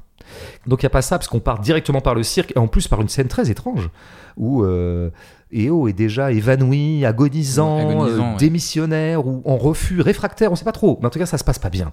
Il n'y a aucune image d'harmonie dans ce truc. Je pense ça pour dire que il n'y a pas d'espace. Alors s'il n'y a pas d'espace, on rentre dans une logique euh, euh, cinématographique qui ne consiste plus à capter des espaces existants, mais à fabriquer un monde à partir d'un jeu de montage relativement artificiel et relativement euh, abstrait. Quoi. Ça, il faut. Tu sais, il y avait ce truc. au risque d'être un peu théorique, mais je pense que il y a ces distinctions que fait Deleuze, qui est assez connu, parce que tout le monde connaît le titre de ses livres et peu de gens les ont lus. Tome 1 sur le cinéma, image-mouvement, deuxième euh, tome 2, image-temps. Une espèce mm. de diptyque de Deleuze sur le cinéma, qui saisit le cinéma en philosophe. Mais ce qui était intéressant dans cette euh, dichotomie qui marche, qui marche pas, comme toutes les hypothèses philosophiques, mais il y a un truc, c'est qu'en fait, l'image mouvement, ça veut dire une image qui postule que l'espace existe. Et donc, en fait, je vais filmer des vrais mouvements dans un vrai espace préconstitué qui existe indépendamment de la construction cinématographique. L'image temps, c'est quand ça y est, on soustrait l'espace et on rentre dans une autre logique et celle du temps. Mais c'est quoi le temps en fait? Faudrait voir ce que ça veut dire le temps, rentrer dans le temps. Mais en fait, c'est rentrer dans le cerveau. Notre cerveau, à nous autres humains, euh, beaucoup la littérature le documente très, très bien, euh, exemplairement euh, quelqu'un qui a mis le temps au centre de son projet, un des plus grands écrivains de tous les temps, c'est le cas de le dire. Ben, c'est quoi le temps? C'est toujours un temps qui n'est pas linéaire, bien sûr, c'est le temps du cerveau, c'est le temps des associations d'idées, c'est le temps des réminiscences, c'est le temps de la madeleine. Aussi. ouais, tu, ben, tu, il suffit que tu marches dans la rue. Tu es dans un espace. Tu marches dans la rue, tu es dans un espace. Ton corps est dans un espace. Une caméra pourrait me filmer. Oh tiens, machin, il est dans cet espace. Sauf que moi, j'y suis pas.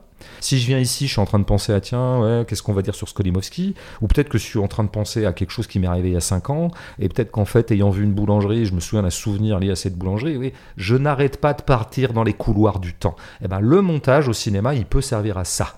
Il peut servir à donner une espèce d'équivalence de cette espèce d'aventure mentale par ailleurs totalement dingue, qui fait que nous sommes des gens mentalement diffractés. Bon, je pense que très clairement, Skolimowski, il est là-dedans. il monte un peu de cette façon-là. Et il monte un peu, c'est un montage mental, du mouvement erratique de cette construction antiscénaristique. Mais c'est essentiellement le mouvement d'une sorte de conscience cérébrale ou d'un cerveau qui se laisse aller à ses propres caprices. Donc je pense qu'en fait, le temps l'inspiration, disons, qui a pour outil le montage, le montage tel que permettant l'ubiquité, et qui nous permet d'aller dans le registre plutôt temporel, c'est une inspiration qui euh, s'en remet totalement à l'inspiration de l'artiste lui-même. Donc nous sommes dans un monde sans Dieu, nous sommes dans un monde sans surmoi scénaristique. Alors on pourrait dire nous sommes dans un monde anarchique. D'ailleurs, il y a un moment, il y a un des personnages qui libère euh, Io et qui dit Ouais, moi je suis un anarchiste. C'est pour ça que je le libère. Bah, auprès des pompiers, là, juste avant le match de foot. Tout à fait. Mais à partir du moment où on a destitué Dieu, on a destitué le scénariste, on a destitué le sens, il n'y a pas quelqu'un pour organiser tout ça, qui est-ce qui a la manette? Bah, une espèce de démurge intégral, capricieux, souverain et sans aucune opposition, qui s'appelle Skolimowski. Mm. D'ailleurs, pour ceux qui connaissent bien le cinéma de Skolimowski, on peut dire que Skolimowski est un cinéaste très orgueilleux, voire arrogant, voire prétentieux, très lucide sur ses capacités créatives. Et il a toujours fait les choses en... Mais je dis ça, c'est presque un compliment dans ma bouche. Il a toujours fait les choses en aristocrate un peu. Il y a quelque chose chez lui, je ferai comme ça, et si je peux pas le faire dans ce pays, j'irai le faire ailleurs. Donc il y a quelque chose chez lui d'un peu, oui, une espèce d'auto-propulsion comme euh, des murges. Alors donc ça donne ce que tu as décrit l'incroyable hétérogénéité formelle du truc, parce que c'est un peu à l'inspiration du moment. Tiens, j'ai envie de ça, celle-là, je la vois comment? Je la vois avec un filtre rouge, celle-là. Mais pourquoi? Quel est le sens du rouge? Alors, il y aura toujours des gens pour te dire. Lui, dit que c'est le sang des animaux. oui, et eh ben ça me déçoit. Parce que si c'est ça, c'est pas intéressant. Mm. Tu vois, moi je préférais que ceux qui me disent, qui réfléchissent en peintre. C'est-à-dire que je l'ai senti en rouge celle-là, indépendamment de la symbolique du rouge. Le sang animal, c'est un peu piteux. Euh, désolé pour Jersey, mais c'est décevant. Donc moi, je préfère dire que il s'est laissé aller à des inspirations de coloristes comme un peintre peut parfois sentir que là c'est du bleu qu'il faut. Tu vois, vraiment réfléchir en peintre, et je crois qu'il réfléchit fondamentalement en peintre. Alors il dit peut-être ce genre de truc dans les interviews, parce que les journalistes ou nous autres qui sommes très portés sur le sens, on a toujours envie de demander à un artiste de nous distribuer du sens. Et parfois les artistes de guerre lasse disent bon, ils veulent du sang, je vais leur dire que le rouge c'est le sang animal. Euh, je lui fais crédit de ces mensonges parce que je crois qu'en fait dans le vrai live de l'inspiration, euh, c'est pas comme ça que ça se passe. Alors après, quand même, il y a un truc, c'est qu'il faut bien dire que Comment être un spectateur de ça?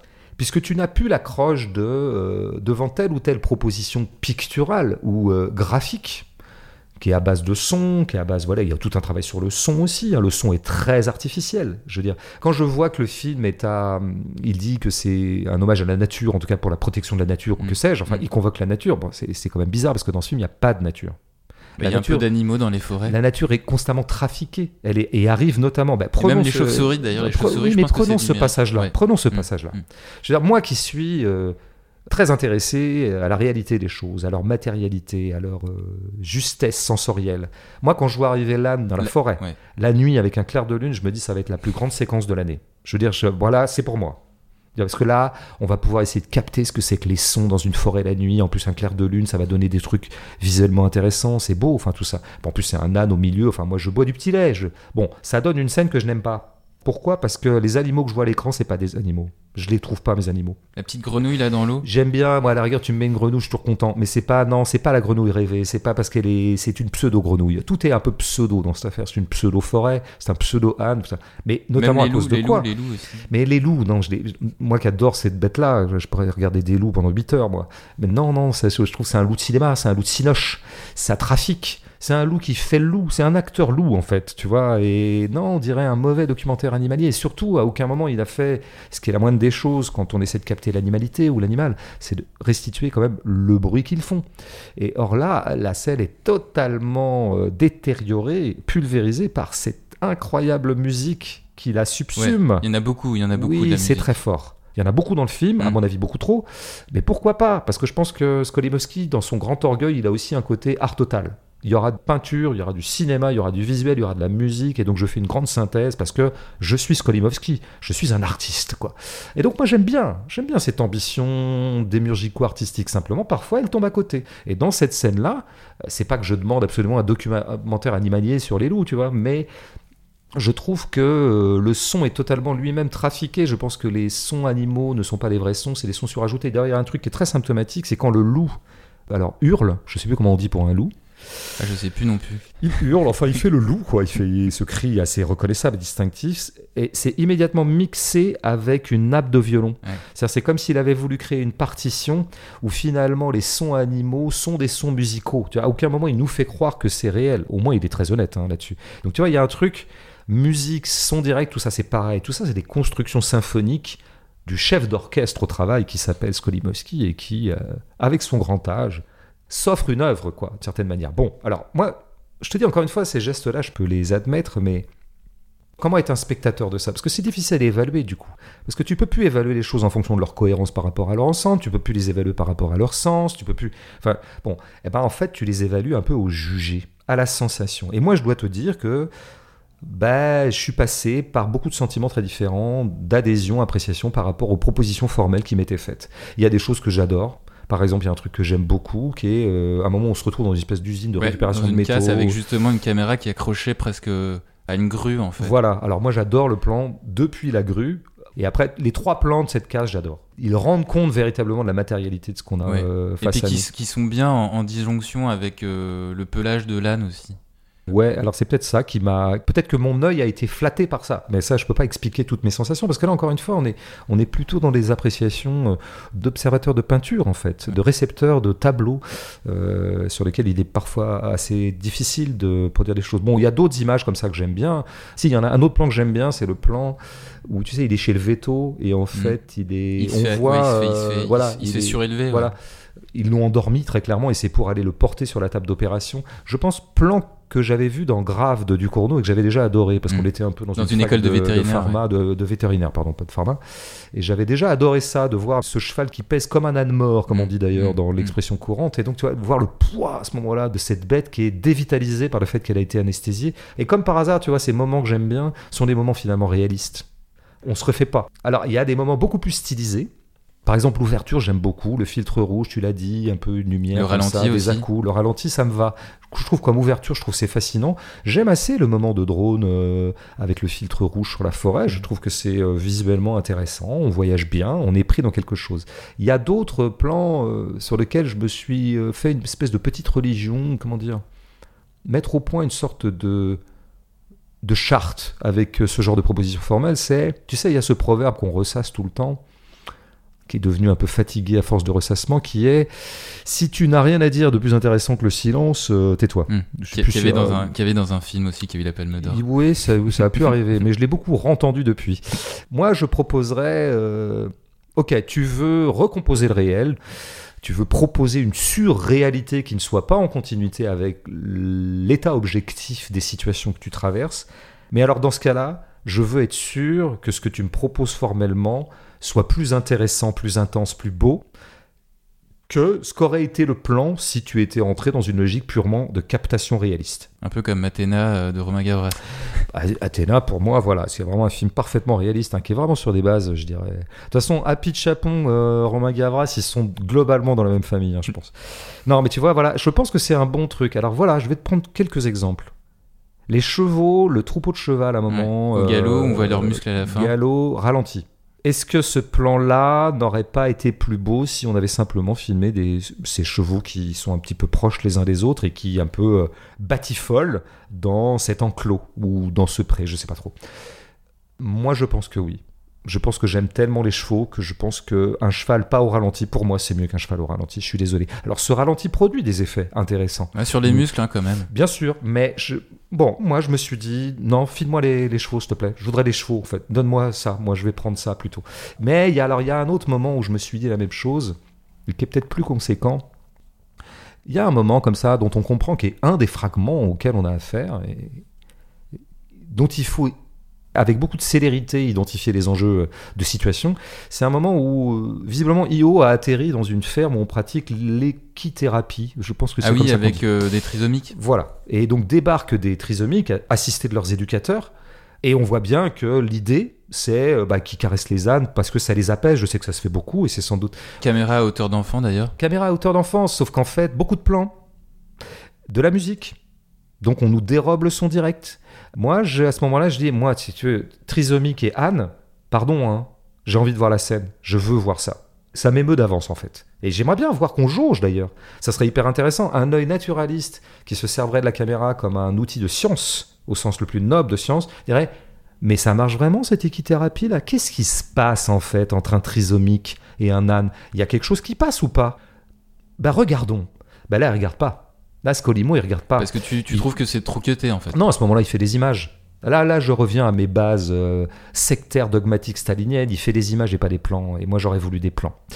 Mais ça, tu sais, c'est en fait le, comment dire, c'est la question de l'art en général. Ça, c'est moi, Dieu sait si j'aime bien les démiurgies esthétiques et j'adore Skolimowski parce que parce que précisément, il faudrait l'appeler plus artiste que cinéaste. Euh, et j'aime cette profusion et cette souveraineté, ce que j'ai appelé son aristocratisme tout à l'heure. J'aime assez qu'il fasse à peu près ce qu'il veut quand il veut. Mais il y a quand même des moments où je pense qu'il serait beaucoup plus puissant dans ce film qu'il se mette plutôt au diapason de ce qu'il a filmé. Donc la question de l'art, c'est toujours celle-là. Tu peux avoir une proposition formelle forte. Est-ce que tu sens que cette proposition formelle est portée par quelque chose d'autre qu'elle-même? Ou est-ce qu'elle est une pure forme soumise à son propre caprice et qui n'aurait euh, de logique qu'interne Ça, c'est toujours les- la question qu'on se pose quand on est face à, à une œuvre de cinéma euh, hyper plastique. en Tout fait. à fait. Et c'est une question qu'on se pose beaucoup devant un certain art, non pas contemporain, mais par exemple devant l'art abstrait, bien sûr. Parce qu'il y a des jaillissements d'abstraction d'ailleurs dans I.O. Tu en as parlé d'un tout à l'heure quand tu parlais du plan du skieur à l'envers Ouais, ou que sais-je là. ouais. C'est un moment d'abstraction. Tu as une succession de quatre plans à ce moment-là qui sont complètement déconnectés d'une situation objective et qui sont des propositions plastiques. Mhm. Avec un jeu de montage qui crée un bon. Y compris celui d'ailleurs au ralenti où euh, Io traverse un pont. Ouais. Et puis t'as un barrage. euh, Absolument. L'eau, il Ouais. y a un effet reverse en fait. Tout à fait. Je- c'est très intéressant que tu parles de ça parce que tu as quand même l'idée du passage, parce que c'est une passerelle. Et donc là, on serait dans une image mouvement, pour reprendre des termes de Deleuze. On a un espace objectif, un- une créature qui se déplace véritablement et dont le déplacement est cohérent puisqu'elle est en train de traverser quelque chose. Sauf que c'est immédiatement plastique parce qu'il y a vraiment une espèce de splendeur du plan. euh, je sais pas comment il a trouvé ce lieu d'ailleurs. Je pense que pour le coup, c'est pas une invention numérique ou à la palette. hein. Ouais. Donc un effet presque de barrage avec un comme ça une- un déversement torrent, de, ouais. de trois sources d'eau et ça se termine avec un plan effectivement sur le tumulte de l'eau avec des courants contraires. Alors là, on est encore quelque part. On se dit, bah oui, on a tous vu ces images-là. C'est de l'eau telle qu'on en a vu parfois sous des ponts ou euh, Mm.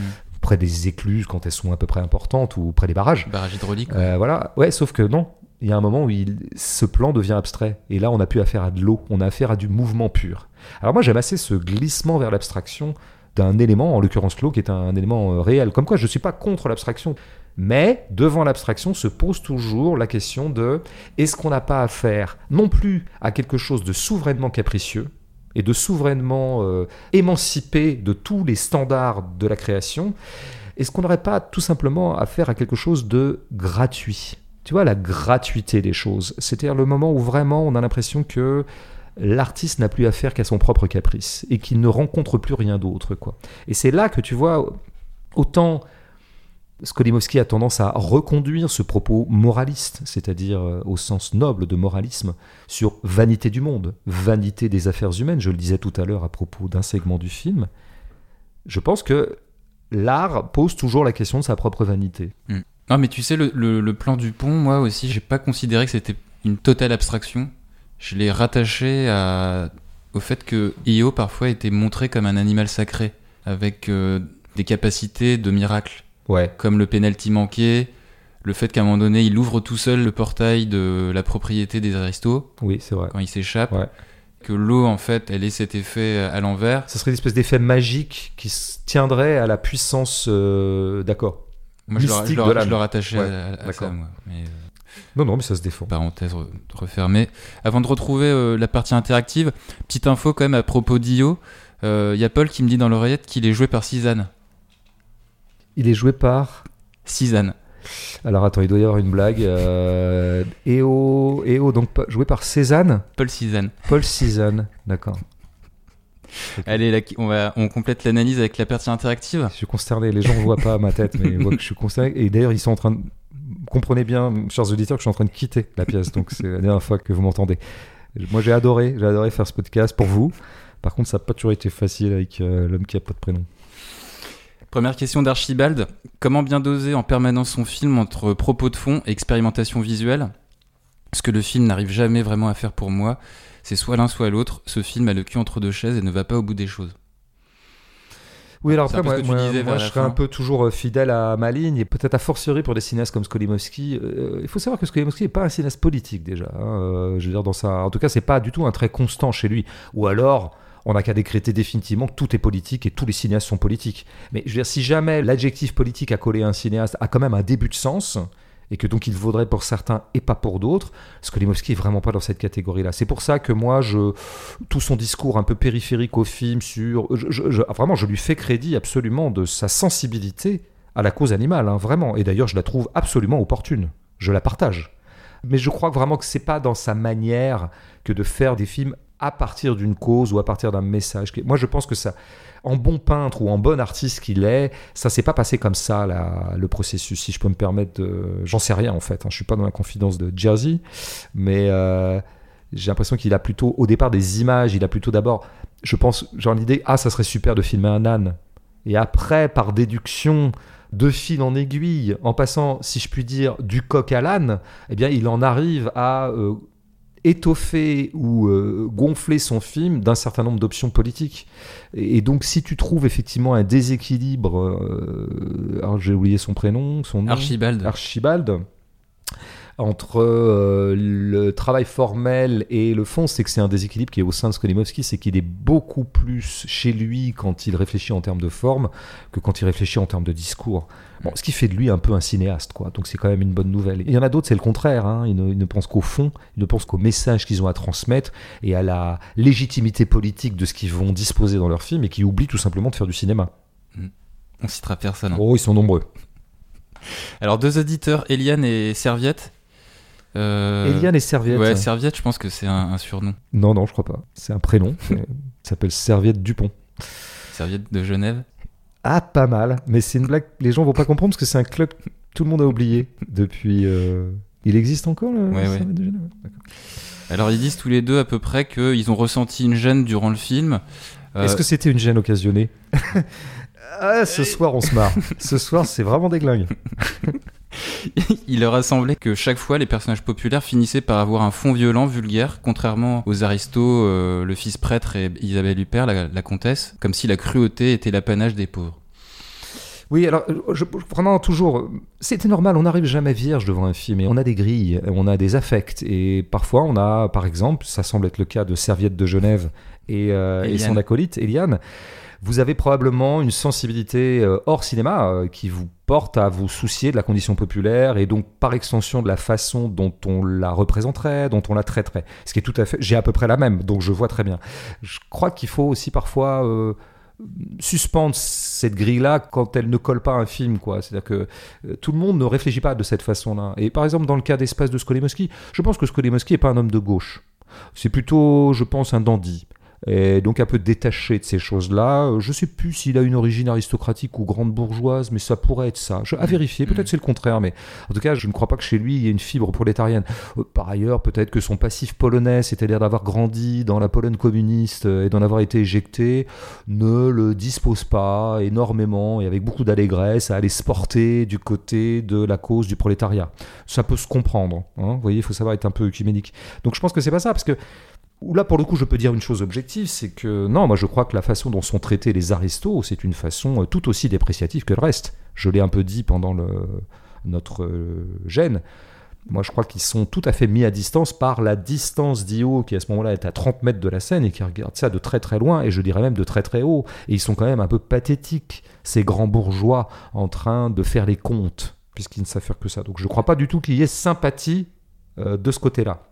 En revanche, est-ce qu'il y aurait un antipathie euh, le reste du temps? Oui, je pense, mais c'est pas du tout une antipathie qui s'adresserait euh, en propre aux prolétaires. Je crois pas du tout. Là, à la rigueur, je pense qu'il y aurait une sorte de perplexité plus ou moins amère euh, de Skolimowski par rapport à l'espèce humaine. Ouais, c'est ce qu'il dit dans disons- les interviews. hein. Il disons dit- les choses. Il dit qu'il a un grand pessimisme sur le monde contemporain Oui. et qu'il lui semble qu'on traverse une époque chaotique et terne de l'histoire de l'humanité. Oui, ça, ça serait une chose d'ailleurs, mais je crois qu'il y a chez lui oui, peut-être un truc genre je désespère de l'humanité, quoi. Décidément, cette humanité, il n'y a rien à en tirer. Bon, ce qu'on pourrait appeler quelque chose comme de la misanthropie, je sais pas en fait. Moi, je suis toujours un peu perplexe devant ce mot de misanthropie en général. Mais oui, là, effectivement, à chaque fois que des êtres humains apparaissent, d'ailleurs, j'ai lu un texte euh, en ligne qui était très bien, je sais plus dans quel support, je m'en excuse, et qui disait que quand même, le film est très beau, il y a plein de choses super, mais enfin, dès que des humains apparaissent, c'est moins bien. Comme si euh, il les maltraitait un peu, mais pas les maltraiter au sens où on serait en train de dire, regardez comme ils sont tous cons, mais au sens où il les traite pas bien. Il ne, il n'essaie pas de les caractériser de façon un peu plus singulière, ou donc c'est souvent un peu clicheteux. C'est vrai que ce qu'il fait sur le foot, moi je suis d'accord, hein, globalement, le foot vu de l'extérieur, c'est toujours un peu débile, mais euh, bon, euh, s'il y a un truc qui me fait marrer, c'est que le goal soit gros. Ça c'est bien, parce qu'au moins ça bien, c'est bien obèse, ouais. Ouais, ce qui est tout à fait impossible. Donc il y a une sorte de caricature que j'aime assez. Donc non, je pense qu'il faut plutôt mettre ça sur le compte d'une sorte de de distance un peu en surplomb de l'esthète Skolimowski euh, par rapport à l'espèce humaine qui euh, ici-bas euh, est en train de s'autodétruire. Moi, je pense que c'est plus ça. Il y a pas de, je pense pas qu'il y ait de mépris de classe pour lâcher le mot à la mode. Allez, on conclut avec Léo. Euh... Skolimowski a 84 ans lors de Io. Bellocchio devait avoir le même âge avec le traître et Eastwood pareil avec Richard Jewell. Euh, si c'est vraiment dans les vieux pots qu'on fait les meilleures soupes, peut-on s'attendre à un futur âge d'or du cinéma français avec Clapiche, Téchiné ou Assayas? Ouais, ouais. Ouais, je pense que Assayas finira par faire des bons films euh, quand il aura atteint une certaine maturité vers 97 ans, ouais, je pense. Ouais. Non, mais en tout cas, je pense que c'est une catégorie un peu improbable toujours, mais dire le... ce qu'on appelle le cinéma des grands vieux. C'est un truc qui traînait un peu dans la critique de cinéma à une époque. Il arrive que l'âge soit vraiment un bénéfice pour un artiste. Il arrive tout à fait le contraire. On a des exemples de grands déclins, voire même d'affaissement, voire même de déliquescence. Mais il arrive qu'un artiste en vieillissant en ait plus rien à foutre du fait qu'on l'aime ou qu'on l'aime pas. Et ça, je pense que c'est très libérateur pour un Mhm. artiste. Donc, je pense que Skolimowski, il est un peu comme ça. Skolimowski, il a toujours ce côté, j'ai un peu envie de t'en foutre plein la vue, parce qu'il a toujours été un peu comme ça. hein. Même dans ses premiers films, Bah il avait ouais. toujours un côté un peu épateur. Dans Deep End, c'est Ouais. hyper ça. hein. Tout à fait. Il y a un côté performance même. Je me souviens d'un plan séquence dans un de son. Alors, je ne sais pas si c'est au premier ou son deuxième film, s'appelle Walkover, et qui était vraiment une espèce de performance, mais presque physique. Parce qu'en plus, Skolimowski, je crois, a fait de la boxe. Et Ouais, donc, il se ouais, il filmait. boxeur. Il se filmait lui-même en train de boxer, déjà dans un vrai combat. Genre, regardez comme je, je vais à l'épreuve, quoi. J'y vais, je donne du mien, et je fais pas semblant. Et après, il y avait une espèce de plan séquence absolument génial, je dirais kitonien, sur un train, avec un type qui finissait par sauter du train, se retrouver sur une passerelle, enfin, ou l'inverse, je sais plus. Et donc, il a quand même ce truc un peu, je vais vous en foutre un peu plein la vue. Et quelque part, je vous emmerde. Il y a un côté, je fais ce que je veux. Mm. Et ça, je pense que ça peut être parfois le privilège des vieux, qui en gros ont fait le deuil, à mon avis, comme lui, Skolimowski, de dire bon, peut-être que quand il avait 65 ans, par exemple, il s'est dit oh, bah, peut-être que je ferai plus jamais de film. Bon, c'est pas grave, j'habite aux États-Unis, je fais de la peinture. euh, D'ailleurs, à un moment donné, il y a eu un grand. euh, bah, il s'est complètement retiré du, cinéma, Ouais, monde voilà. du cinéma pendant 20 ans. hein. Et est-ce qu'il en a vraiment souffert en disant non, peut-être qu'il s'était fait à l'idée. Puis en fait, bah, il en a refait un bah, parce que euh, l'occasion se présentait d'en refaire un sans trop de compromission et sans avoir à se coucher devant les financiers. Je pense que ça, ouais, euh, à partir du moment où tu es suffisamment détaché, euh, du coup, tu fais à peu près les films que tu veux. Et j'aime assez ça. Je- bon, évidemment, c'est très vrai pour Eastwood, et je crois que ça a été un peu vrai pour Bellocchio à la fin de sa vie, d'ailleurs, qui a fait pratiquement un de ses meilleurs films, euh, et, et son tout dernier. Donc, Mhm. euh, enfin, je crois, c'est son tout dernier. hein. Le traître, ouais, c'est pour Ouais. l'instant euh, le, le dernier en date. Ouais, il n'y en a pas un dans les tiroirs Mm. qui est sorti. Ouais. Ouais, donc vive les vieux. Yes. Après, euh, Clapiche vieux, pff, ouais. Ça peut pas être pire. Téchiné, il est encore. Ouais, il est en- il Ah oui, Téchiné est vivant, ouais, tout à fait. Il fait un film par an et il rate un film par an. Donc, euh, ce qui fait un, un ratio de un film raté sur un. Téchiné, notamment, Ouais. a, le, a le don de prendre des super faits divers euh, objectifs, des trucs qui sont vraiment arrivés, dont tu te dis toujours ça va te donner un grand film, et à te les chier de l'intérieur. il nous a chié déjà 4 ou 5 faits divers géniaux comme ça. Il a aussi chié une grande BD qui s'appelait Mauvais Genre, qui est vraiment un chef-d'œuvre de BD. Ouais. Et il a adapté au cinéma, et là vraiment, mais c'est devenu une espèce de navet. Donc, euh, ne confiez pas, vos enfants à Téchinet ou votre salon, enfin, parce qu'il va vous le- les mettre euh, sans dessus-dessous. Merci François pour cette analyse. Oui. Prochain épisode. Prochain épisode. Alors, je voudrais te soumettre euh, un dilemme moral. Non, parce que dans les sorties qui coïncideraient un petit peu à notre calendrier ou à notre euh, fréquence, il y a un film que j'ai vraiment envie de voir et de commenter. C'est le film d'Albert Serra, qui était Pacifiction, je crois, ça s'appelle, avec Magimel, qui était à Cannes. Ah ouais, d'accord. Ouais. Albert Serra, euh, qui est vraiment un cinéaste qui gagne à être connu. ouais, je connais pas. Génial. Catalan, flamboyant. Alors voilà un aristocrate aussi, lui. Il fait vraiment ce qu'il veut, lui. C'était quoi son dernier film? Son premier, c'était Don Quichotte, mais une interprétation très très particulière de Don Quichotte. Il a fait un film sur euh, Dracula et Casanova dans le même film. C'était extraordinaire. Non, mais il Ah est génial. Il a, il a fait Histoire de ma mort avec Léo, où on avait l'agonie de Louis XIV. Tu vois le genre Ah de oui, sujet. oui, ouais. Et le dernier s'appelait Liberté. Ça se passait dans un sous-bois au XVIIIe siècle avec des aristocrates décadents qui se livraient à des espèces de rituels qu'on peut appeler euh, sadomasochistes Hmm, mais il y allait vraiment. Donc c'est, il se passe toujours quelque chose du côté de Serra. D'accord. En revanche, il y aurait l'autre hypothèse, c'est qu'on essaie de vivre avec nos semblables et qu'on on essaie d'accompagner leurs vices. Il y a le film de Bedos qui sort.